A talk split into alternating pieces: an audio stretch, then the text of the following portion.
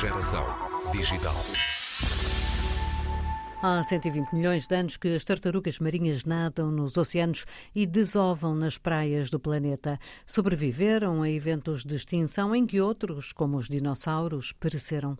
Foram alimento e fonte de materiais diversos para populações costeiras, mas nos últimos tempos têm enfrentado ameaças mais severas, a sobreexploração e a ingestão de plástico sendo duas das mais graves. É com estes dados que a cientista Ana Rita Patrício dá início a um artigo de divulgação do seu trabalho na publicação digital The Conversation. No artigo, assinado também por Martin Bill, Ana Rita explica que a tartaruga verde é elemento-chave da biodiversidade na África Ocidental. Protegê-la não é, no entanto, tarefa fácil, até porque esta tartaruga faz das maiores migrações conhecidas no reino animal. Os cientistas estudaram a tartaruga verde a partir da ilha de Poilão, no arquipélago dos Bijagós. Neste projeto recente, instalaram dispositivos de seguimento que permitiram verificar que estas tartarugas se deslocam entre pelo menos cinco países da região. Conversamos hoje com Ana Rita Patrício, ecologista marinha, investigadora do ISPA em Lisboa, doutorada em Ciências Biológicas, sobre este trabalho que tem desenvolvido na África Ocidental e sobre a pertinência de trazer ao grande público o conhecimento que se vai obtendo.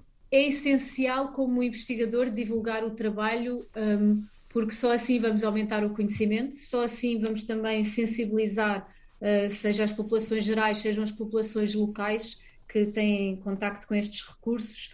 Um, só assim as vamos sensibilizar para a conservação. E no nosso caso, temos muito eh, essa prática de partilhar todos os resultados da investigação eh, seja com os gestores da biodiversidade nas áreas onde trabalhamos, na África Ocidental, seja com as comunidades locais. Portanto, temos que adaptar o nosso nível de linguagem, adaptamos a forma de comunicação, mas é uma parte essencial, eu diria obrigatória, do trabalho dos investigadores divulgar os resultados do nosso trabalho. No caso deste artigo que escreveu, é numa publicação que acredito que seja lida um pouco por todo o mundo, não é? A nível global, é, é, é bom haver esta informação também? Uh, sim, é muito importante haver esta, uh, esta consciência global, quer para a conservação das tartarugas, quer para a biodiversidade em geral, não é? E agora, recentemente, tivemos aqui em Lisboa a, a conferência dos oceanos, também com, esse, também com esse objetivo, porque só dessa forma é que se vão afetar políticas globais, não é? Para a conservação. Portanto, mesmo as pessoas que já têm um certo nível de conhecimento e que já têm um certo interesse, precisam destes novos conhecimentos um, para, para aumentar esta uh, consciência, para também terem ferramentas para poderem uh, criar, uh, seja leis ou políticas diferentes. E também outra coisa interessante é que quando criamos consciência em sítios onde nem sequer existem tartarugas marinhas, eh, muitas pessoas vão depois visitar estes locais e eh, têm um, um comportamento mais adequado ou podem apoiar, eh, apoiar, por exemplo, projetos de conservação através da doação, doação do seu tempo ou doação de financiamento. Portanto, sem dúvida, é muito importante chegar a todas as partes do mundo. As tartarugas marinhas são uh, das espécies eh, que têm mais visibilidade nesta área da conservação, dos estudos que sobre elas uh, se fazem há bastante tempo, mas há sempre muito que não se sabe, suponho, porque, até porque, lendo sobre o seu trabalho, os, os estudos mais recentes com ferramentas uh, novas, esta possibilidade de fazer o seguimento dos animais acaba também por devolver depois resultados mais completos. Pode nos falar um pouco deste seu trabalho mais recente na Guiné-Bissau? Em geral, há muita coisa que ainda não sabemos sobre as tartarugas marinhas, que são essa espécie emblemática, não é? Que muitas vezes usamos uh, como espécie bandeira para a conservação, porque as pessoas realmente sentem-se atraídas por estes, estes animais. Um, e eh, depois há sítios em particular, como é o caso da, da África, da costa atlântica da África, em que há ainda menos conhecimento do que, por exemplo, nos Estados Unidos, porque, como há muito mais financiamento, um, tem, há um avanço grande no conhecimento, pronto, digamos, em relação aqui à costa atlântica da África, onde nós trabalhamos. E então nós uh, temos feito um, um esforço grande em parceria com diversos institutos nacionais, por exemplo, na Guiné trabalhamos com o IBAP, uh, trabalhamos na Mauritânia com o Parque Nacional do Banco da Argam uh, e com o apoio de, da Fundação MAVE e do PRCM temos feito grandes avanços estamos sobretudo focados em descobrir onde é que estão as tartarugas, porque nós sabíamos onde é que elas estavam uh, a desovar. As tartarugas verdes desovam mais na Guiné-Bissau, as tartarugas comuns desovam muito uh, no arquipélago de Cabo Verde, mas não sabíamos onde é que as tartarugas estavam quando saíam da praia de desova. Ainda por cima só as fêmeas é que sobem para desovar. Não sabemos onde estão os machos, não, sabemos, não sabíamos onde estavam os juvenis e nem sabíamos para onde iam estas fêmeas quando terminavam de desovar. E claro, não podemos conservar uma população se nos focarmos só numa parte pequenina do ciclo de vida, que é quando elas sobem à praia para desovar.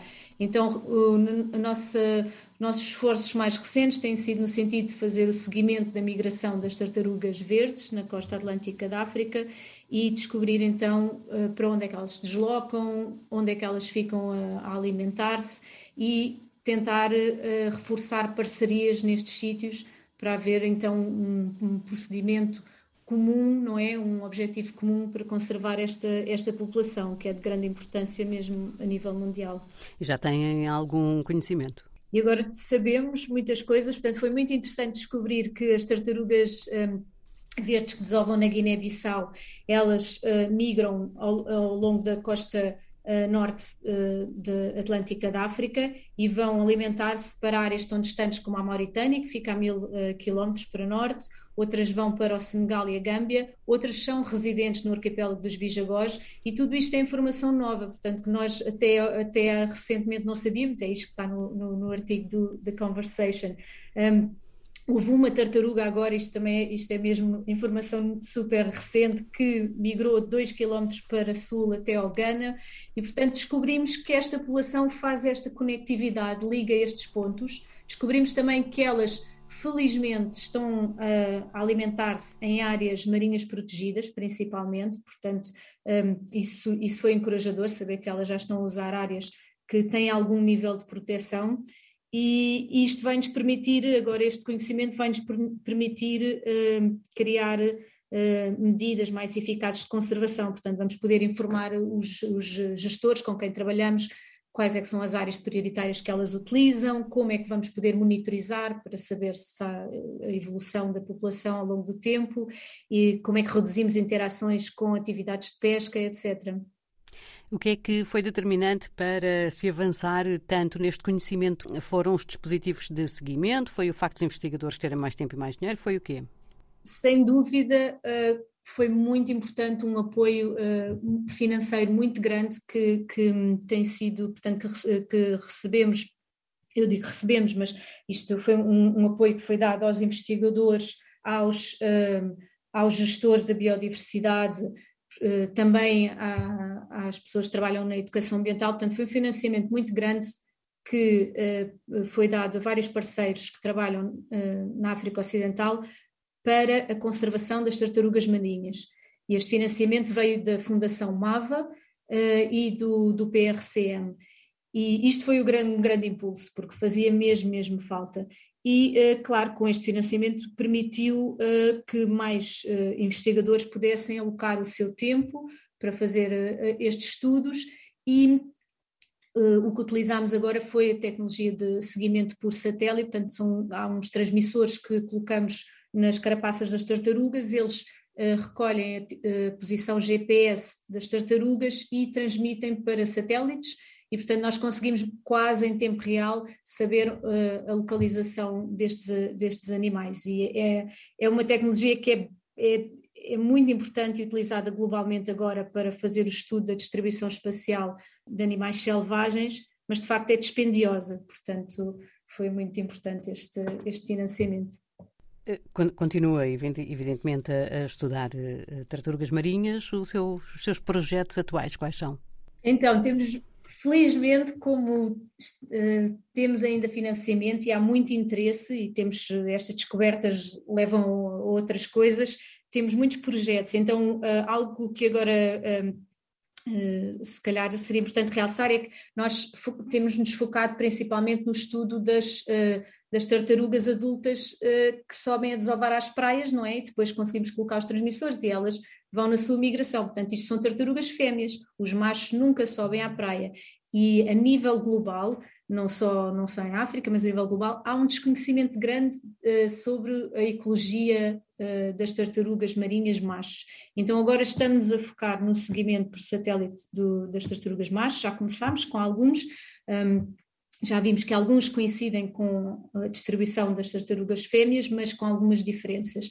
Portanto, esse será o próximo passo. E descobrimos que há sítios importantes para a, a população de tartarugas verdes que permanecem eh, por estudar, no Senegal, por exemplo. Então, também agora um próximo passo será desenvolver um projeto no Senegal e focarmos a nível da, da região, focarmos nas áreas de alimentação, porque, e penso nisso no início, é? nós, nós fazemos muitos estudos nas, nas praias de desova, por ser mais fácil, mas temos ainda pouco conhecimento do que é que se passa quando as tartarugas estão no meio marinho. Portanto, vamos tentar descobrir uh, coisas sobre a sua dieta, estamos também a fazer estudos genéticos para ver uh, de onde é que vêm estas tartarugas, porque a sua origem, algumas têm origem na Guiné-Bissau, mas umas parece que vêm do outro lado do Atlântico e, portanto, tudo isto uh, vai, vai aumentar ainda o interesse e aumentar as parcerias, não é? Se soubermos que as tartarugas que, estão, que nós estamos a estudar vêm de áreas tão distantes como a América do Sul. Portanto, esses são os focos agora talvez principais, o estudo dos machos, a genética das tartarugas e dieta das tartarugas. E continuamos sempre também, faz parte dos nossos projetos, a capacitação de uh, técnicos e de estudantes um, ehm, dos países uh, onde estamos a trabalhar um, ehm, na África Atlântica, portanto vamos ter também uh, desenvolver projetos de mestrado, como temos tido até agora um, no sentido de capacitar as equipas de conservação. Portanto, também faz parte do nosso, dos nossos projetos, do nosso uhum. trabalho. Ana Rita Patrício, investigadora pós-doutorada do ISPA, Instituto Universitário. As tartarugas verdes que passam pela África Ocidental são objeto atual de investigação. Com cada projeto avança-se no conhecimento. Algumas das respostas que vão surgindo estão relatadas em artigos para o grande público em língua inglesa em theconversation.com.